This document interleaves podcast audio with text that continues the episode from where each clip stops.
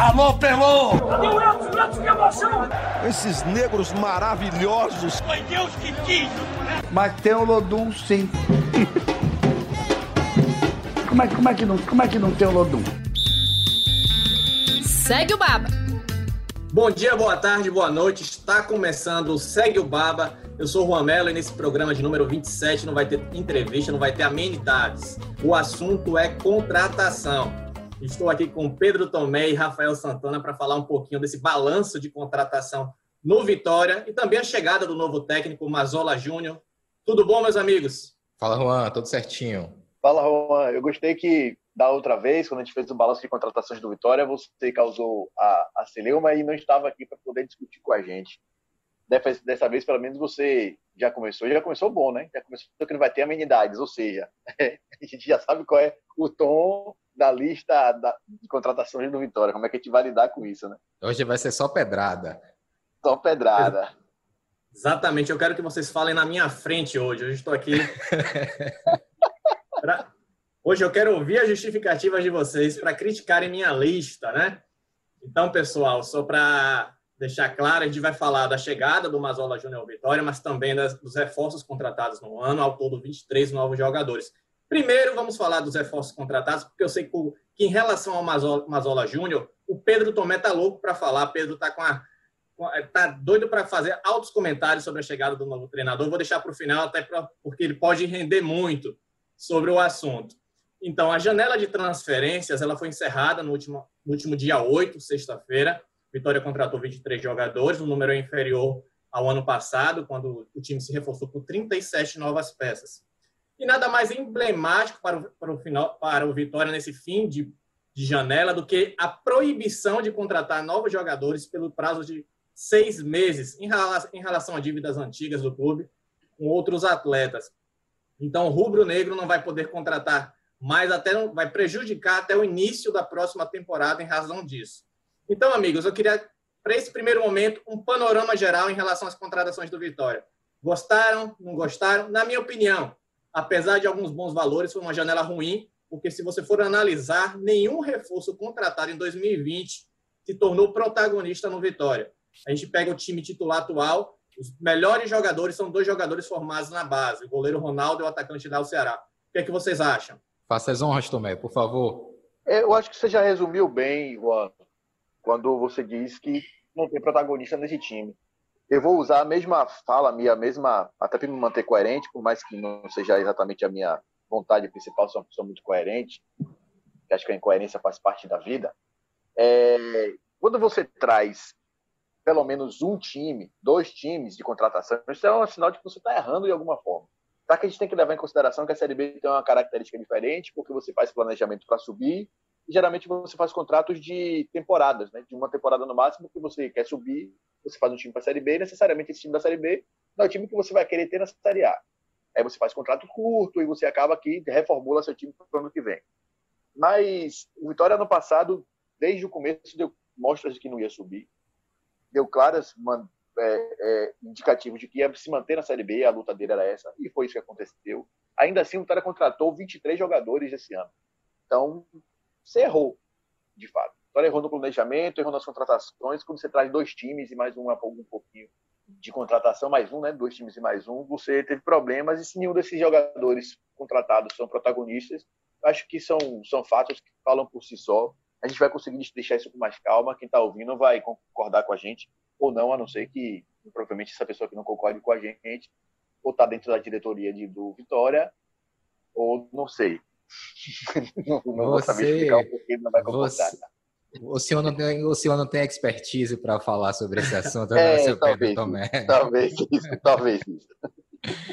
É, eu acho, eu, assim, eu, eu, concordo com vocês também. Acredito que não foi boa essa janela de contratações do Vitória. Agora tem uma decepção aí, porque por mais críticas que a gente possa fazer ao presidente Paulo Carneiro, algumas contratações deveriam render mais do que renderam. Eu acho que, na minha opinião, a principal delas é Alisson Farias.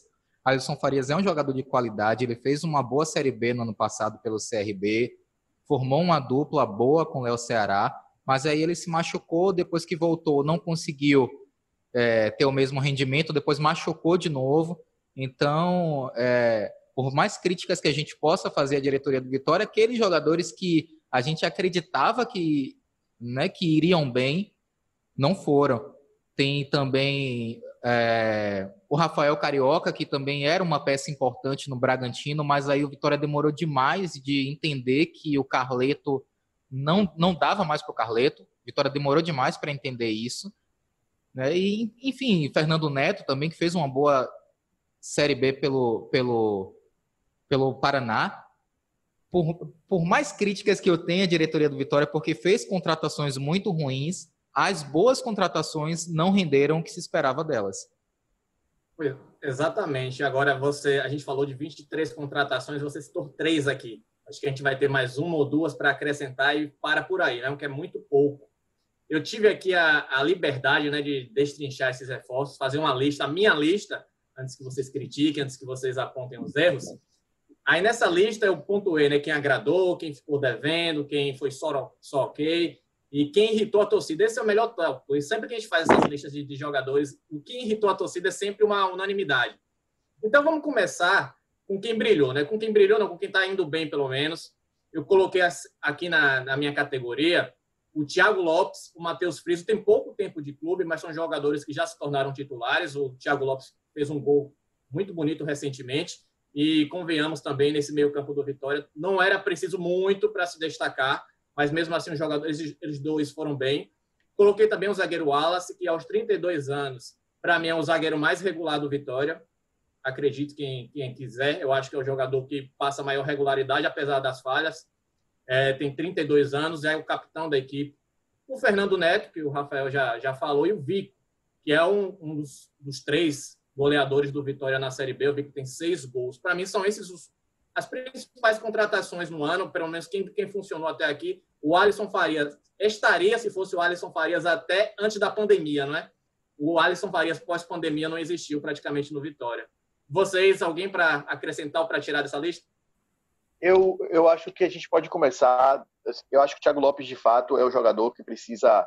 E você foi, você foi perfeito, Juan, quando você fala que não, não precisava muita coisa para poder agradar nesse meio campo do Vitória.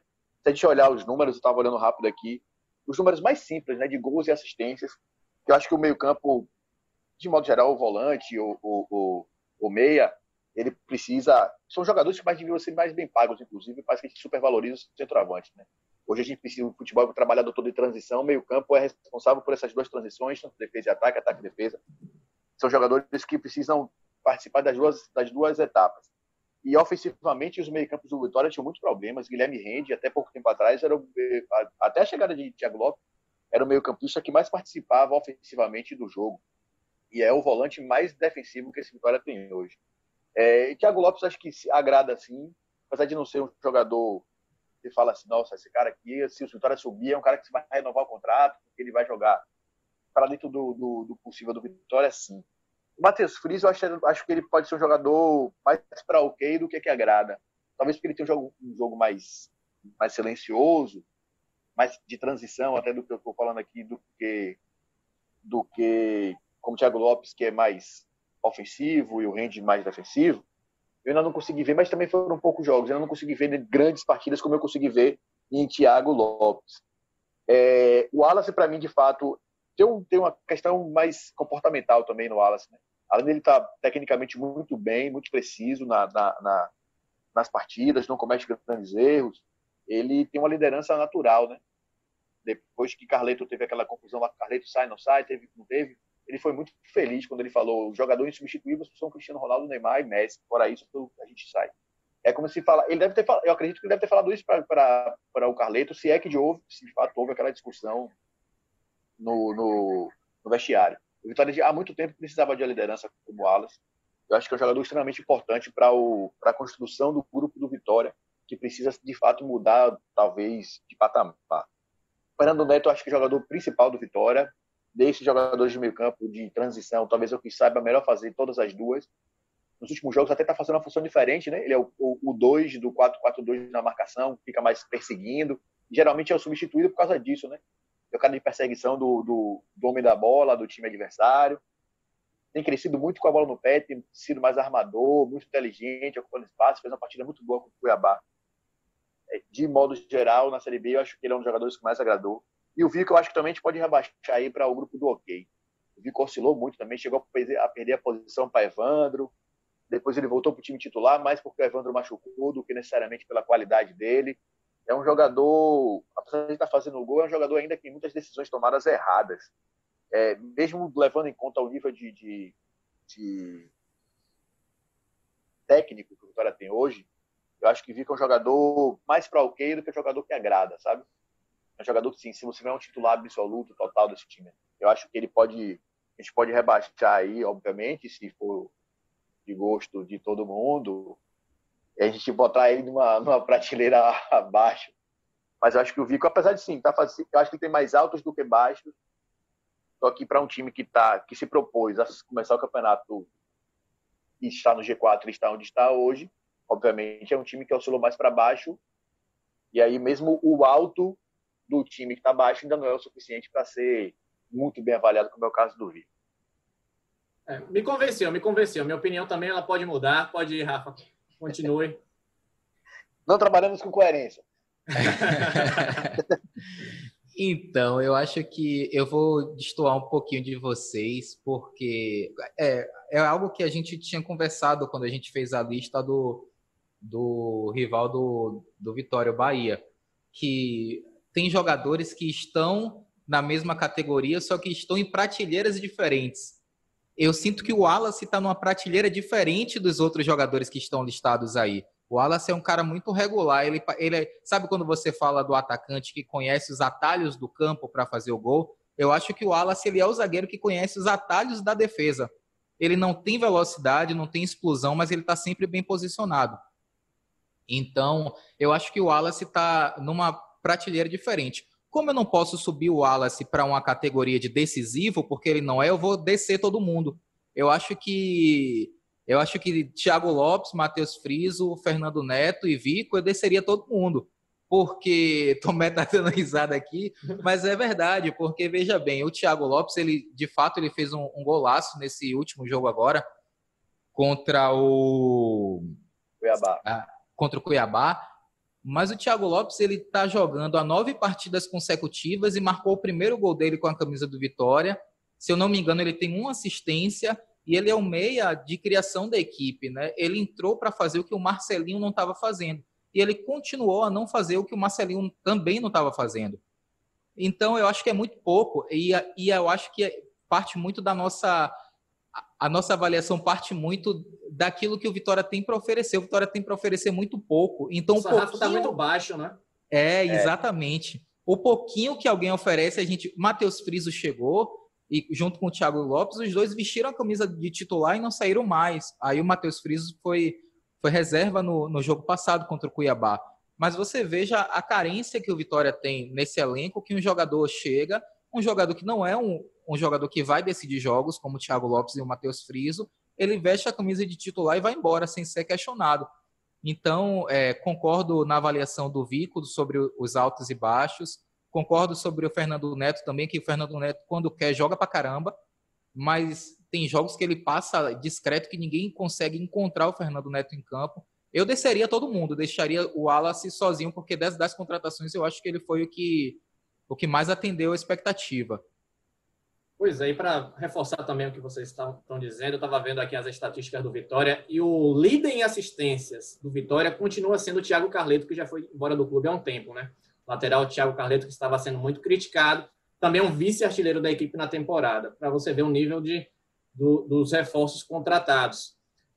No segundo tópico aqui, quem foi o quê? Né? Aqueles jogadores que compõem o elenco, que não chegaram a, a se destacar, mas também não comprometeram, né? Eu coloquei aqui o Rafael Carioca, o Léo Kurvik, que chegou para jogar no time de aspirantes, o time sub-23, acabou sendo o único que subiu e permaneceu na equipe principal. O Gerson Magrão, que ultimamente não tem nem entrado em campo, para falar a verdade. Maurício Ramos, Lucas Cândido, que tem sofrido com lesões. Eu acho que Lucas Cândido, se ele tivesse uma regularidade maior, uma situação física mais bem construída, seria. Eu colocaria até ele num nível superior, mas a, a situação física dele compromete muito o rendimento em campo. Eu acho que é um jogador que depende muito do, do estado físico para poder jogar bem.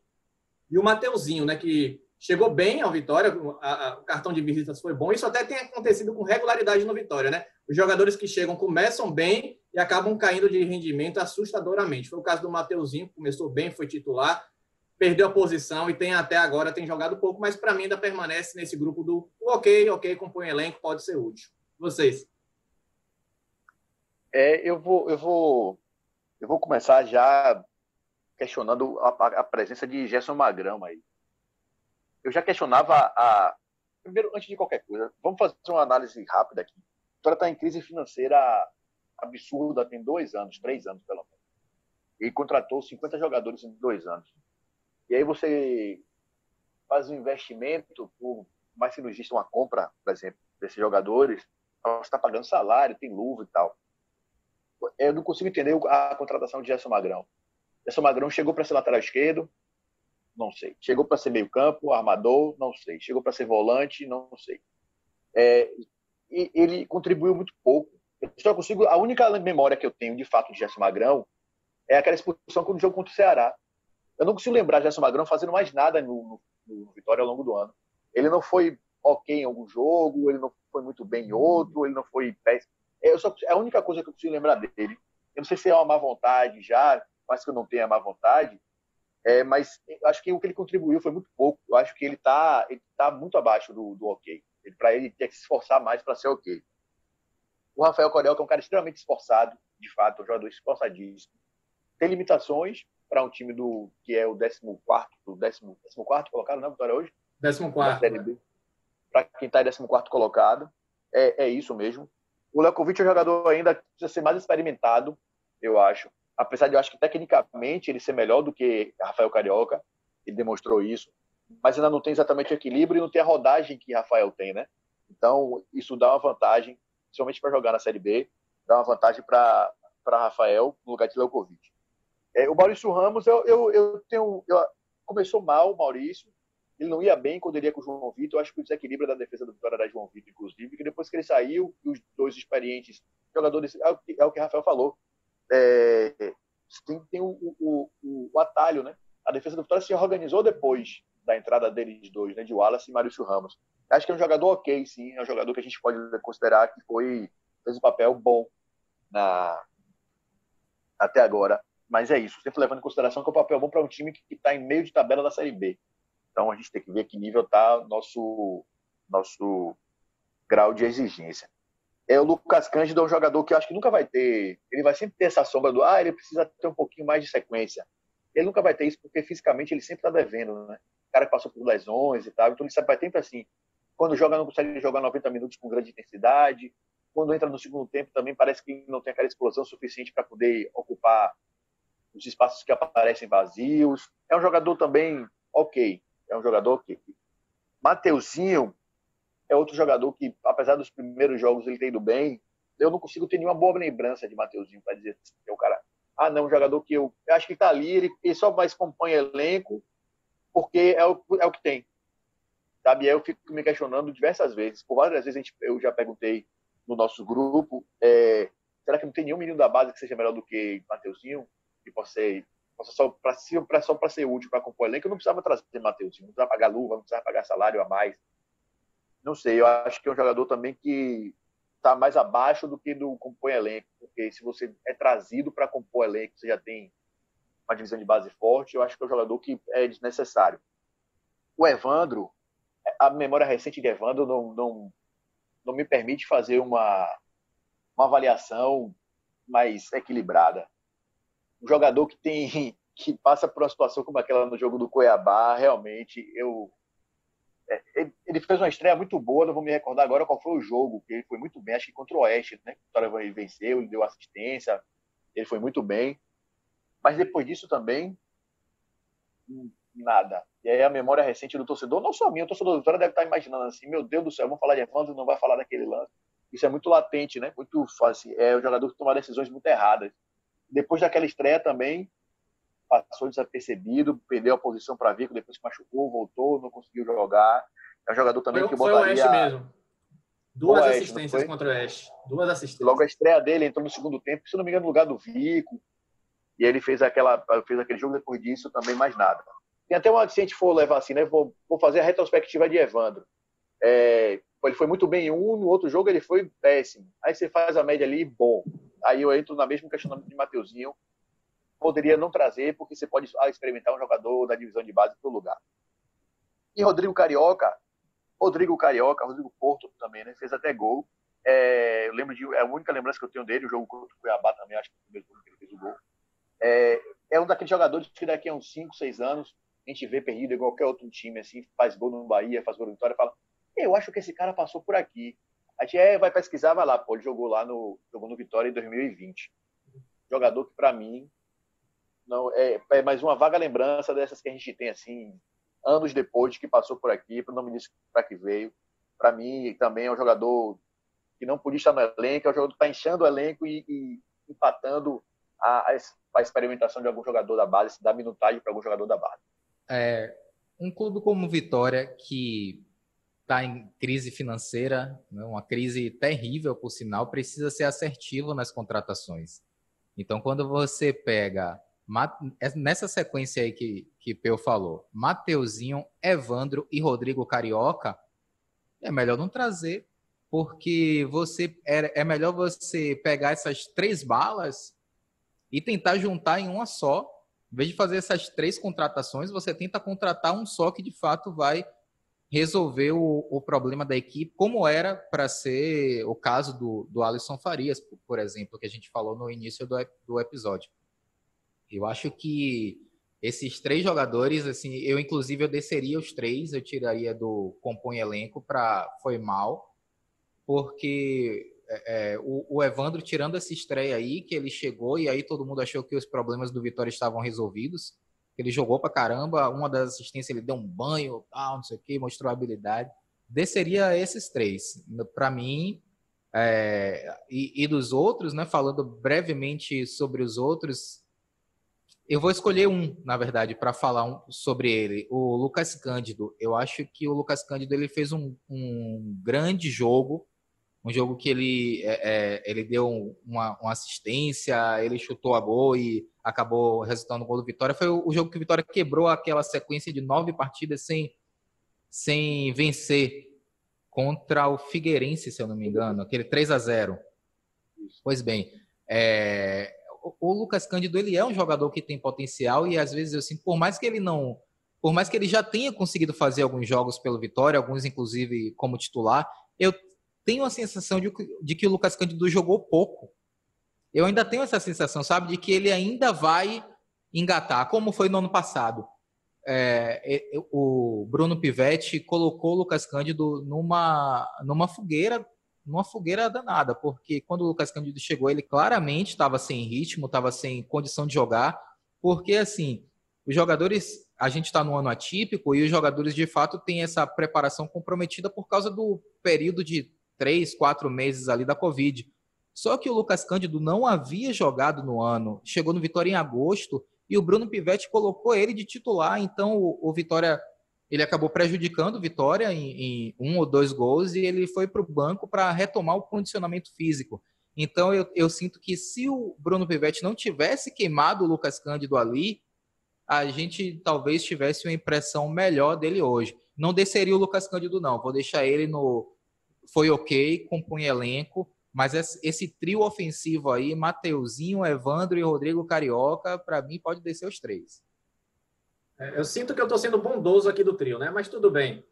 É... Agora chegou a parte que eu acho que pelo menos aí deve ser unanimidade que é a parte do quem foi mal, né? Vocês já adiantaram alguns, já desceram quase todo mundo, na verdade, que eu subi, mas a lista é longa, a lista é longa. Eu estava aqui olhando, é, começa com Leandro Silva. Não sei se o torcedor sabe, mas o Leandro Silva joga no Vitória. O Leandro Silva está machucado há um tempo, mas ele joga no Vitória. O Alisson Farias, que era para ser o cara do Vitória, mas é, é, os problemas físicos atrapalharam bastante. O Alisson fez 12 jogos desde julho para cá, dos 32 que o Vitória fez. É muito pouco, é muito pouco. Tem sofrido com problemas físicos.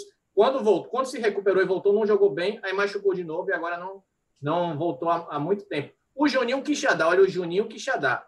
é daquela lista de reforços que não dá para entender o Vitória. Né? O Juninho Quixadá não estava jogando, vinha do, de um longo período de inatividade, daqueles reforços que a gente não entendeu quando, quando foram anunciados. E não à toa machucou, está no departamento médico, pouco contribuiu, sofre com problemas físicos há muito tempo. É uma avaliação que a gente não sabe de onde veio, porque o Júnior Quixadá não joga bem há muito tempo.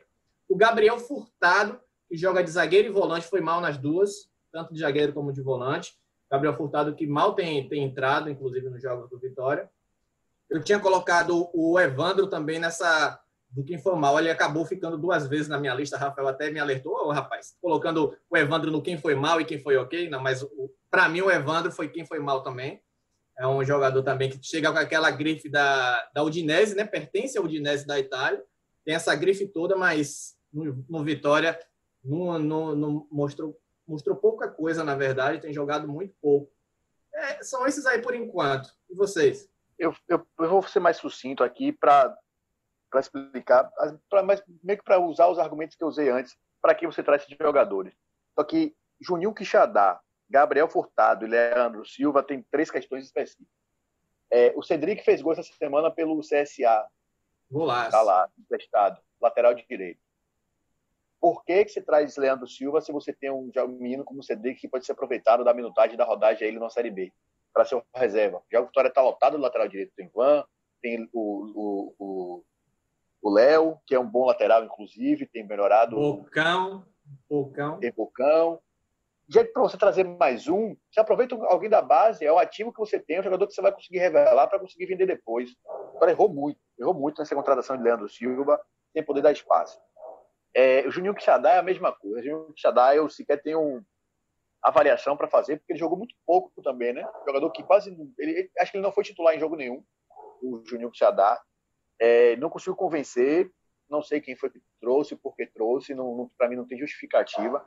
O Eduardo tá aí, o Dudu, é um jogador também que precisava de minutagem e jogador que tem qualidade. Hoje ele virou o, o quase o número 2 ou o número 3 da, da, reserva do, do, do, Vitória. Ele sempre tem entrado nos últimos jogos. Matheus Tenório perdeu espaço completamente também. Matheus Tenório sumiu nem na relação dos jogos está, está indo. Você deixou de dar minutagem de, de para jogadores que seriam importantes para você. E essa diretoria do Vitória diz que se vangloria nesse último, nesse último vídeo que ele gravou, nesse último monólogo que ele gravou de sete minutos, ele fala que tem vários jogadores jogando no time de cima. Poderia ter muito mais se contratasse com mais inteligência, com mais expertise, né? Juninho Xadá é um e Gabriel Furtado a mesma coisa. O Gabriel Furtado ficou, você falou, foi muito bem. Ele foi muito mal como volante, foi muito mal como zagueiro. E o Vitória tinha dois volantes, dois zagueiros novos, o Carlos e o John, e que emprestou para Palmeiras e Corinthians e ficou com o Gabriel Furtado, que é um jogador que tem 20 anos de idade. Com, com qual critério você mantém um jogador que é emprestado de outro, de outro time no seu elenco, numa Série B, e você abrir mão de dois talentos que você tem? Sabe? É, são critérios que quem entende de futebol geralmente fica sem entender. Talvez a gente precise um pouco mais de estudo, conhecimento para poder entender essa. É, não, talvez a gente precise de mais estudo para poder chegar ao nível de, de, de, de assertividade ou de, de coerência que pessoas, essas pessoas têm e a gente não tem. Talvez esteja abaixo, precisa fazer uma autoanálise a gente, talvez. É, a palavra é expertise. É, é, é, é, dessa, dessa lista aí eu mantenho todo mundo. Eu acho que é isso mesmo. É, Deixa eu não ter uma dúvida, eu pensei que você vai acrescentar. aqueles, aqueles que eu decido, quem, de, quem eu decide quem foi ok, é, é, Rodrigo Carioca, Evandro, Mateuzinho, acho que eu desceria para desceria para foi mal. Esse é, magrão também, esse magrão não pode ficar sem lista não, viu gente? É, magrão, magrão, magrão, pois é. Eu, eu, fico, eu, eu fico realmente sentido pelo Alisson Farias, porque ele não é um jogador para estar tá aí, ele é um jogador bom tecnicamente mas a temporada dele é ruim, então não tem jeito, tem que tem que estar tá mesmo. É... O Leandro Silva é aquele cara que ele veio com aval do Bruno Pivetti, mas é, ele veio com. Ele jogou muito pelo América no, na temporada passada. Né? Ele foi titular na, durante a maior parte da Série B pelo América. Então ele chegou assim, querendo ou não, o América foi aquele time que deu aquela é, aquela disparada no final da competição e não subiu por muito pouco. Então, querendo ou não, você tinha uma Poero lateral titular da, daquele time ali, você tinha é, um, um, um, norte né, para se guiar. Mas, assim, Juninho Quixadá, que não tinha jogado, é difícil, né? Gabriel Furtado, que a referência dele era ser um, um que ter como referência o Felipe Melo no Palmeiras é, é, é, difícil, é até difícil analisar essa lista aí. É muito complicado. Eu vou relembrar, só acho que o primeiro podcast que a gente fez na volta da, do futebol, ainda no, no, no comecinho lá em agosto, quando voltou, lembra de ter falado sobre. A gente estava começando a, a, vislumbrar como é que seria a temporada dos, dos dois. Só para falar de Alisson Farias, que a gente, eu lembro de ter falado que o Vitória era uma grande incógnita por conta dos jogadores que trazia, né? Jogadores que tinham começos de carreira muito promissores, como o Alisson e Vico, e que os dois eram exatamente isso. Se explodir, o Vitória vai bem se não for, a Vitória vai mal. Acho que foi bem isso que aconteceu. E Alisson, acho que esse cara mais emblemático desse, acho que a contratação mais emblemática do Vitória esse ano é o Alisson Farias. Pois é, e ainda tem jogadores que estão abaixo disso, tem jogadores que estão no nível ainda inferior. Creia, creia você, torcedor, né? Então são aqueles considerados os que irritaram a torcida, né? Eu coloquei dois aqui. E eu acho que nenhum torcedor do Vitória vai discordar de mim, pelo menos um deles, que é o Marcelinho. Marcelinho jogou nove anos na Bulgária, é um daqueles que vieram respaldados pelo Bruno Priveste e, de fato, não entregou absolutamente nada. Inclusive, foi alvo de protesto, um dos protestos da torcida do Vitória no aeroporto. Ele foi um dos jogadores que, que foram criticados que, que, pela torcida. E além do Marcelinho, também eu coloquei nessa, nessa lista o Júnior Viçosa. O Júnior Viçosa fez 20 jogos pelo Vitória no ano e não marcou um gol. Agora, fraturou o cotovelo, tem previsão de retorno em dois meses, então provavelmente nem joga mais a Série B, né? Então são dois jogadores que eu coloco nessa categoria de que irritaram a torcida porque entregaram muito pouco, foi abaixo da crítica.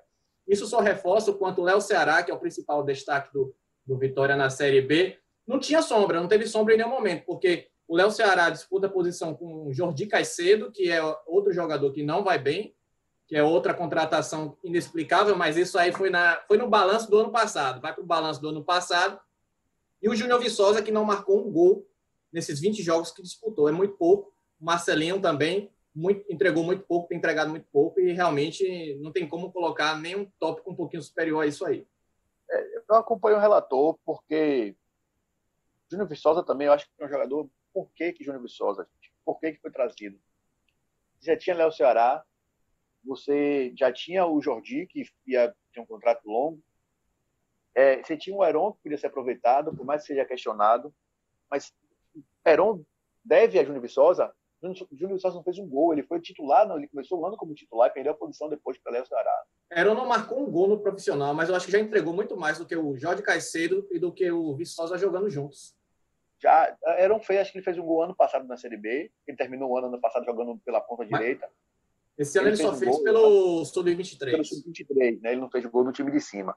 É, mas a paciência que tem com alguns jogadores e não tem com, com o Heron, por exemplo, eu não consigo explicar.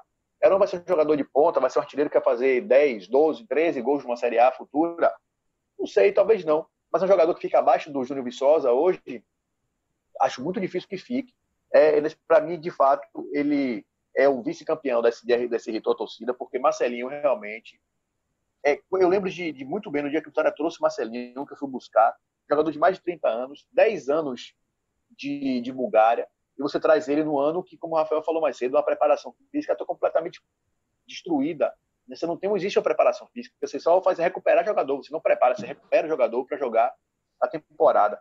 Ele ia precisar de readaptação, jogador já com idade avançada, de qualidade técnica que a gente nunca ouviu falar, porque tem alguns jogadores que jogam na Europa em centros menos badalados da Europa, mas que em algum momento a gente ouve falar, porque aparece, ou porque ganha uma projeção, vai jogar na Inglaterra, por exemplo. Aqui, eu estou esquecendo agora o seu trabalho está no Newcastle, que era um pernambucano, que conseguiu jogar lá, Joelton, acho, né? É... Chegou, jogou, enfim, ele tem 10 anos de Bulgária, nunca foi assim, nunca chamou a atenção de ninguém. É, não dá para explicar. É um jogador que veio com a chancela de Bruno Pivetti, que trabalhou com ele na, na, na Bulgária, mas é, pode ser que a carência do elenco do Vitória faça com que as pessoas olhem e falem, não, eu vou trazer alguém, porque o, o Barroca trouxe Thiago Lopes, trouxe Matheus Friso, mas será que é tão ruim assim? Será que é tão ruim para ponto de você trazer um cara como Marcelinho, com essas, todas essas características que eu falei aqui? Sabe? É, não sei. Não sei. É o cara que, para mim, de fato, irritou a torcida de forma absurda. E eu não vejo nem nele uma vontade, não vejo ele num corpo mole. Acho que o que ele pode entregar é isso aí mesmo. E se você conseguiu ver o que ele podia entregar e ainda assim você mantém e insiste no cara entrando nos jogos, obviamente entra naquela teoria de, de, de Evaristo, né, que você tem um jogador que não é bom no seu elenco, o problema de ter é porque ele vai jogar em algum momento. Você vai precisar colocar ele em algum momento com cinco substituições, você fica tentado a fazer cinco substituições, olha, você olha para seu banco, você teve Marcelinho lá sentado e fala, é, vai ter que ter Marcelinho. É o jeito. Mas eles, para mim, é o campeão de irritou a torcida. Se a gente fizesse aí um irritou a torcida nos últimos três ou quatro anos, acho que Marcelinho seria, se não fosse líder, acho que ele só está atrás de Guilherme do Bahia, viu? que resgate. É, eu, esse, seguindo essa, essa lógica aí de Pedro, que citou o mestre Evaristo para falar sobre o jogador ruim, né? ruim de ter um jogador ruim no seu elenco que uma hora você vai precisar usar. O, o, o Júnior Viçosa, ele nem deu essa oportunidade né, para o Rodrigo Chagas, porque quando o Léo Ceará estava suspenso, ele se machucou. Então, ele nem deu essa oportunidade, mas é de fato, para mim, são os dois jogadores que irritaram a torcida. Acho que até por motivos diferentes. O Júnior Viçosa, porque jogou de menos, e o Marcelinho, porque jogou demais demais em termos de número de jogos. É, se o Marcelinho talvez tivesse um, um substituto, ele talvez ele fosse mais poupado. Ele foi muito utilizado em um momento que o Vitória não estava conseguindo render. E aí era só ele, só ele, só ele. Acabou ficando com essa carga de ser. Porque a gente ainda é, imagina aquele meia armador que vai decidir jogos, né? Só que isso no futebol está em extinção. E o Marcelinho acaba sofrendo disso, por mais que o Marcelinho já é um jogador que tem uma idade avançada, é um jogador que é, é, é, tinha um histórico no futebol da Bulgária, mas no Brasil ele era um jogador desconhecido.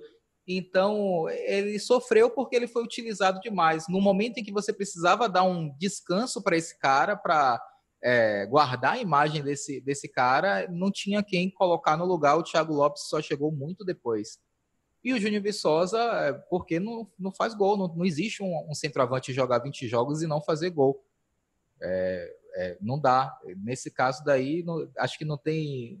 Não, não, acho que nem, não tem nem categoria para descer, né? Marcelinho e Júnior Viçosa mais. Só daria para subir, subir, a gente não vai ser maluco de fazer. Então é isso aí. Pois é. Amigos, eu vou dar uma adiantada, até porque vocês gostam de falar muito de contratação, né? Daqui a pouco o programa vai bater, estourar o tempo.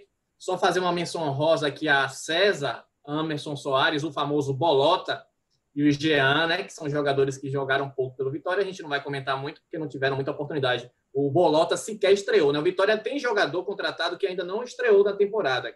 Acredite se quiser. E vamos para o assunto que o Pedro Tomé está animado, que é a chegada do Mazola Júnior ao Vitória. O treinador de 55 anos substitui Eduardo Barroca, que pediu para sair, foi para o Botafogo, e vai estrear nesta sexta contra o Cruzeiro no Barradão. Mazola já defendeu clubes como Esporte, CRB, Ponte Preta, tem experiência na Série B, já conquistou acesso, mas vem de trabalhos ruins, né? O último deles foi no Remo, quando fez 10 jogos e acabou demitido em setembro. Ele assume um time que estava sendo treinado de forma interina por Rodrigo Chagas, que fez quatro jogos, teve aproveitamento de 58,3%. Amigo, já vou logo dizendo para vocês que a diretoria quando tem que explicar demais uma contratação é porque alguma coisa está errada. Faltou convicção em algum lugar. Na terça-feira, o presidente Paulo Carneiro fez esse monólogo que o Pedro até já citou na conversa de hoje, explicando a, a, o acerto com, com o Mazola Júnior e, mais uma vez, rebatendo a torcida, criticando a torcida, como se a torcida não pudesse pensar diferente dele, né? Falando que os torcedores que antes criticavam Vitória por contratar treinadores jovens estão reclamando agora porque não deu oportunidade ao Rodrigo Chagas, um treinador jovem, que estava no sub-20 do, do, do, clube, para assinar com o Mazola Júnior. Mas, na verdade, eu acho que a incoerência aí foi da diretoria, que estava indo numa linha e agora mudou completamente essa outra linha para tentar resgatar uma temporada que, ao meu ver, é difícil. Não sei se o Vitória ainda imagina subir para a primeira divisão com 11 pontos do G4. Acho que o Vitória tem que olhar para trás, não está olhando. E enquanto isso, fica nesse meio termo, nem, nem, nem chega perto da, da, do acesso, nem consegue se livrar da zona de rebaixamento. O que, é que vocês acham? Eu acho que os números de Mazola falam mais por ele do que qualquer outra coisa. É óbvio que a gente tem que levar em consideração que existe uma troca cruel de treinadores, né? O futebol brasileiro é uma máquina de moer treinador. Mas quando você vê os números recentes de, de Mazola, nos, nos três últimos times, ele não conseguiu passar. Acho que no Remo ele fez 16 jogos. Eu olhei a nota oficial do Remo, ele fez 16 não 10. São 30 jogos em três times. É, ele saiu da Ponte Preta, que nessa lista de clubes que ele treinou talvez seja um dos maiores, né, junto com Vitória e Esporte. Ele passou cinco jogos. Ou tem um, um, problema muito sério na avaliação da diretoria da Ponte Preta, que você manda o cara embora em cinco jogos. Mas eu fico imaginando o que é que esse time treinado por Mazola fez em cinco jogos para a diretoria da Ponte Preta perceber e falar assim: meu Deus do céu, vou ter que mandar esse cara embora. Em cinco jogos, o que é que esse time apresentou? Eu, é, é, o questionamento que a gente precisa fazer e que a diretoria do Vitória deve, devia ter feito lá atrás. Eu fico imaginando como é que funcionou a reunião de brainstorm, vamos dizer assim, para trazer Mazola Júnior. Como é que surgiu o nome de Mazola Júnior, gente? Eu fico imaginando assim, alguém no meio da discussão, porque eu não lembrava de Mazola Júnior como treinador, eu lembrava, a minha última referência de Mazola era no, no esporte, há, sei lá, oito anos atrás. Que, por que, que se lembrou de Mazola Júnior? Como é que se chegou? Eu queria que o Paulo Carneiro explicou por que, que trouxe, que é o treinador de 10 anos de Série B. Mas tem vários treinadores que podiam formar essa, essa, essa, essa, esse requisito. Vários outros já treinadores com experiência de Série B. Até Givanildo era mais aceitável. Foi. E só para dar o crédito nisso que você está falando, ao Bahia Notícias, o ex-presidente do Vitória, o Ademar Lemos, disse que o Vitória contratou o Mazola por indicação do Geninho. Por sinal, o Geninho foi tentado pelo Vitória. O Vitória tentou trazer o Geninho de volta, só que o Geninho recusou por problemas médicos. Por problemas médicos, não, por orientação médica, decidiu não voltar ao Vitória. É, eu acho que mostra o tamanho do. Eu não vou dizer descaso, não, porque a diretoria do Vitória não tem descaso com o clube. Mas vocês estão querendo me irritar, eu sei. Por isso que você fez essa, esse adendozinho. Eu sei. é, não chega a ser descaso, mas é o tamanho da incompetência. Talvez a diretoria do Vitória não tenha noção do tamanho que o clube tem. Não tem noção, porque assim, se você traz um treinador indicado por outro treinador que já lhe deu um não, sabe? Se você, e você não contesta, pô, legal, Juninho, obrigado, eu vou trazer Mazola Júnior. Sabe? É, é, é quase que inacreditável. Tomara que o Mazola calhe a boca de todo mundo que está reclamando, porque tem. Acho que é unanimidade de torcedor do Vitória hoje está contra essa, essa contratação mas eu fico imaginando como foi feita de fato. Eu queria estar, tá, eu queria estar presente. Eu, essa, essa reunião devia ser filmada, porque em algum momento ninguém ia falar assim: peraí, gente, não, não, não, não, não. Em um momento de lucidez, um, um lapso de lucidez, falar: não, não, não, não, não, melhor não, melhor não, melhor não. Porque não é possível. Era melhor deixar Rodrigo aí e. e, e mas que corre o risco de queimar Rodrigo, acho que não ia acontecer, porque o time não melhorou. O torcedor gosta de ganhar, obviamente, mas ele gosta primeiro que o time dele se dedique, que o time de fato é dedicado mas para mim é, é, eu não consigo explicar. Para mim não tem. Paulo, a gente pode conversar. Eu podia gravar um podcast com o Paulo Carneiro com meia hora para ele explicar só a contratação de Mazola Júnior para poder ver se, se a gente chegava no entendimento mínimo do porquê. O desafio está lançado. É, vou, vou, vou, tentar ser breve sobre essa questão do, do Mazola. Eu fico imaginando o Geninho, né? Depois do acerto, o Geninho ligando para o Mazola. Pô, Mazolão, arranjei um negócio bom para você aí, hein? É, mas, mas, falando sério, uma coisa que é, é bem preocupante é esse, esse dado que você trouxe sobre a, sobre a Ponte Preta, Pedro, porque assim, é, é alguns treinadores chegam e começam a resolver o problema rapidamente. É o caso do Geninho, acho que foi por isso que o Vitória tentou, até pela experiência recente. O Geninho não quis, e, e, e até o, o Geninho também, se quisesse, porque depois que o Vitória fez com ele no início do ano, né, tá de brincadeira. É, então o Geninho não quis. Só que quando você contrata o Mazola, eu espero que o Mazola seja um treinador que resolve o problema rapidamente, porque ele, se ele precisar de cinco jogos para começar a fazer o Vitória jogar bola, a gente vai estar na 32ª rodada da Série B, na 33ª rodada da Série B. A cinco rodadas do fim da Série B. É muito preocupante. E o Vitória está a, a quatro pontos do Z4, né? O Náutico joga hoje, o Figueirense venceu ontem. Então é muito preocupante, né? A gente está gravando o podcast na, na quinta para situar o, o, torcedor em relação a, a, ao aspecto temporal. É, é, é, muito preocupante. Eu espero que ele chegue, ele chegue já com a solução na mão. Era muito mais fácil você manter o Rodrigo Chagas, que já conhece o elenco, que em quatro jogos venceu dois, empatou um e perdeu um, do que trazer um, um, cara que vai ser um tiro no escuro, porque não me diga que não é um tiro no escuro, porque obviamente que é um tiro no escuro. É, é, no, na condição ideal, o Rodrigo Chagas era preparado para o futuro, para um campeonato baiano. Nessa condição de emergência, ele era efetivado, pelo menos até que o Vitória conseguisse trazer um outro, outro profissional que já tivesse essas costas largas que o Geninho tem. É, é, tomara que, como o Pedro falou, tomara que ele surpreenda a gente, porque é, a gente sabe que não deve fazer grandes análises de um profissional que ainda não chegou, mas nesse caso, né, a gente é, está se balizando pelos trabalhos recentes que aconteceram. Então, é, tomara que ele surpreenda a gente. É, só para a gente deixar um contexto ainda mais, mais calado para o torcedor, o Mazola chegou no Londrina no ano passado numa situação parecida que a Vitória está hoje. Já ali na parte meio para baixo da tabela, e ele ficou nove jogos. Também foi o tempo que a diretoria do Londrina viu, percebeu que o caminho não era aquele e demitiu ele, né? Então, é, é, é, isso. Analisando os últimos trabalhos deles, os últimos trabalhos dele, não, realmente não tem uma justificativa plausível.